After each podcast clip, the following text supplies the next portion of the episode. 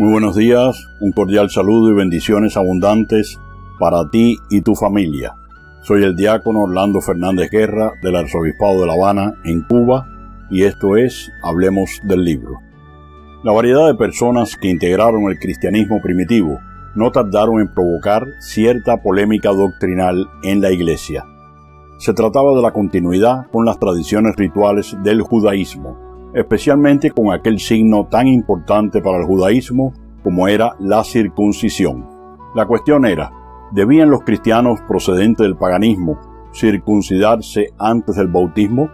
¿O con solo el bautismo por la fe en Cristo era suficiente para integrarse en la iglesia?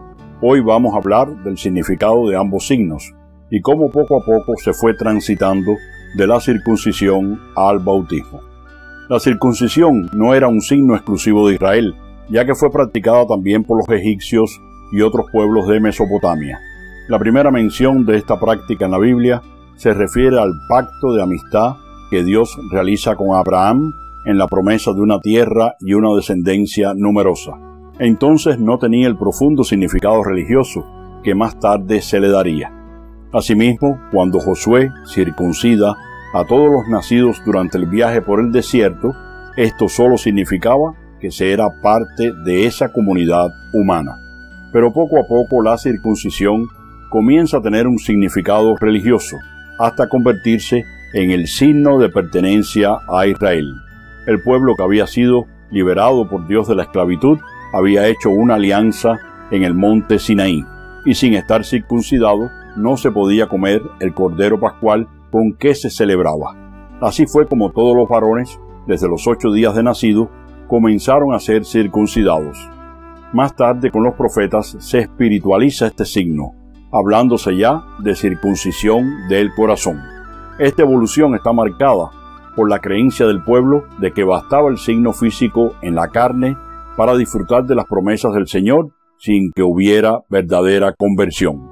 Por otra parte, los judíos también usaban los baños rituales con agua, especialmente como parte de su preparación a la oración en el templo.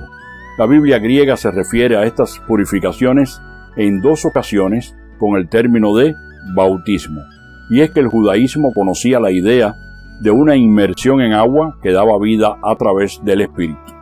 El bautismo que realizaba Juan el Bautista se distinguía de estos baños rituales en que exigía un nuevo comportamiento moral.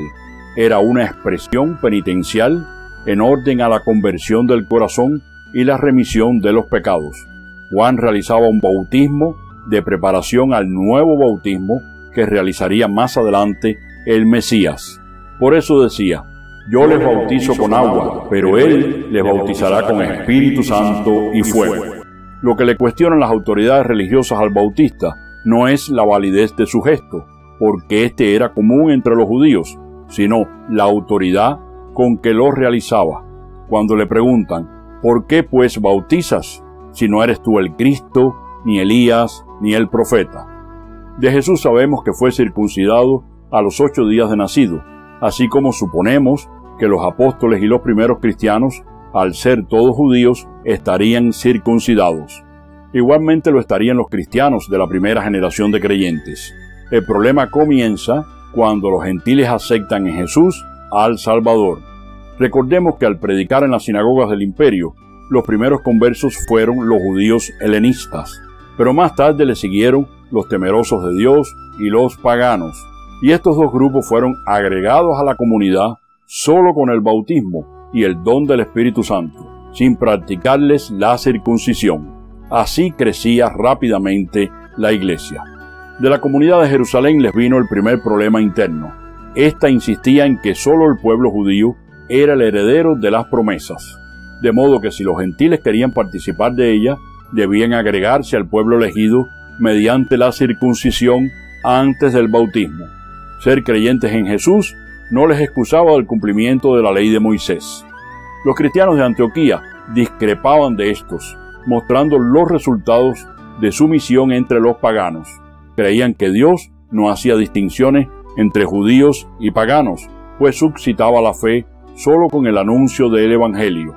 Habían tenido una experiencia de la obra del Espíritu Santo en los gentiles.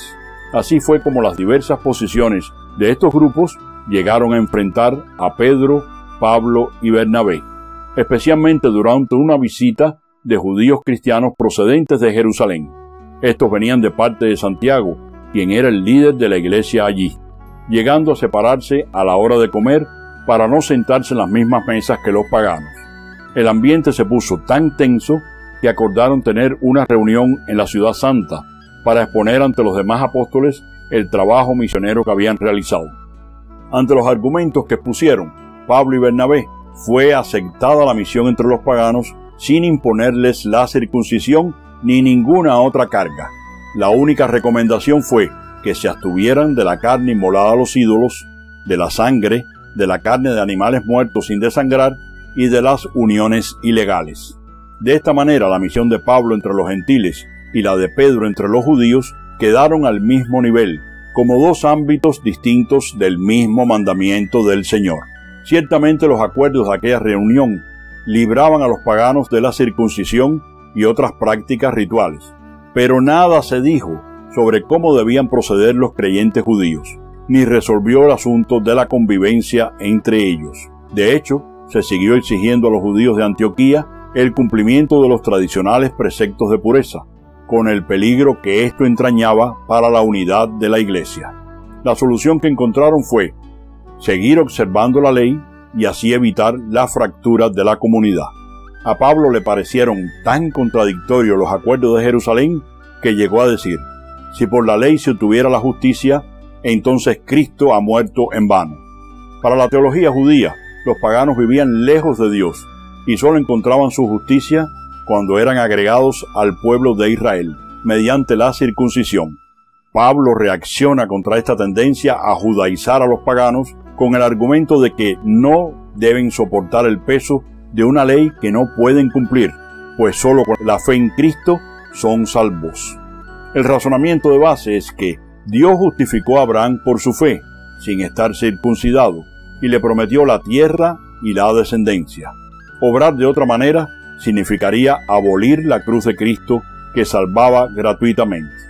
La verdadera circuncisión, la oculta, la espiritual, la interior, no es hecha por mano de hombre, sino por la fe en Cristo, y es sellada por el bautismo. Con la participación en este signo sagrado, cada creyente se asemeja a Cristo, participando en su muerte y resurrección, y convirtiéndose en una nueva criatura, sin que sea necesaria la circuncisión. Para el apóstol de los gentiles, la circuncisión carnal ha perdido su sentido. Únicamente vale para los cristianos, según sus mismas palabras, la del corazón, en espíritu, no en letra. Por eso también dice, ni la circuncisión ni la incircuncisión tienen valor, sino únicamente la fe que obra por la caridad. En el pensamiento del apóstol lo que cuenta es ser una nueva criatura y observar los mandamientos de Dios. Con el paso de los años, la misión entre los paganos hizo que estos llegaran a ser mayoría en la iglesia. Antioquía fue una de las ciudades más importantes para el cristianismo primitivo, pues fue allí mismo donde primero se desligaron de la sinagoga para formar una iglesia fundamentada únicamente en Cristo y no en la ley de Moisés.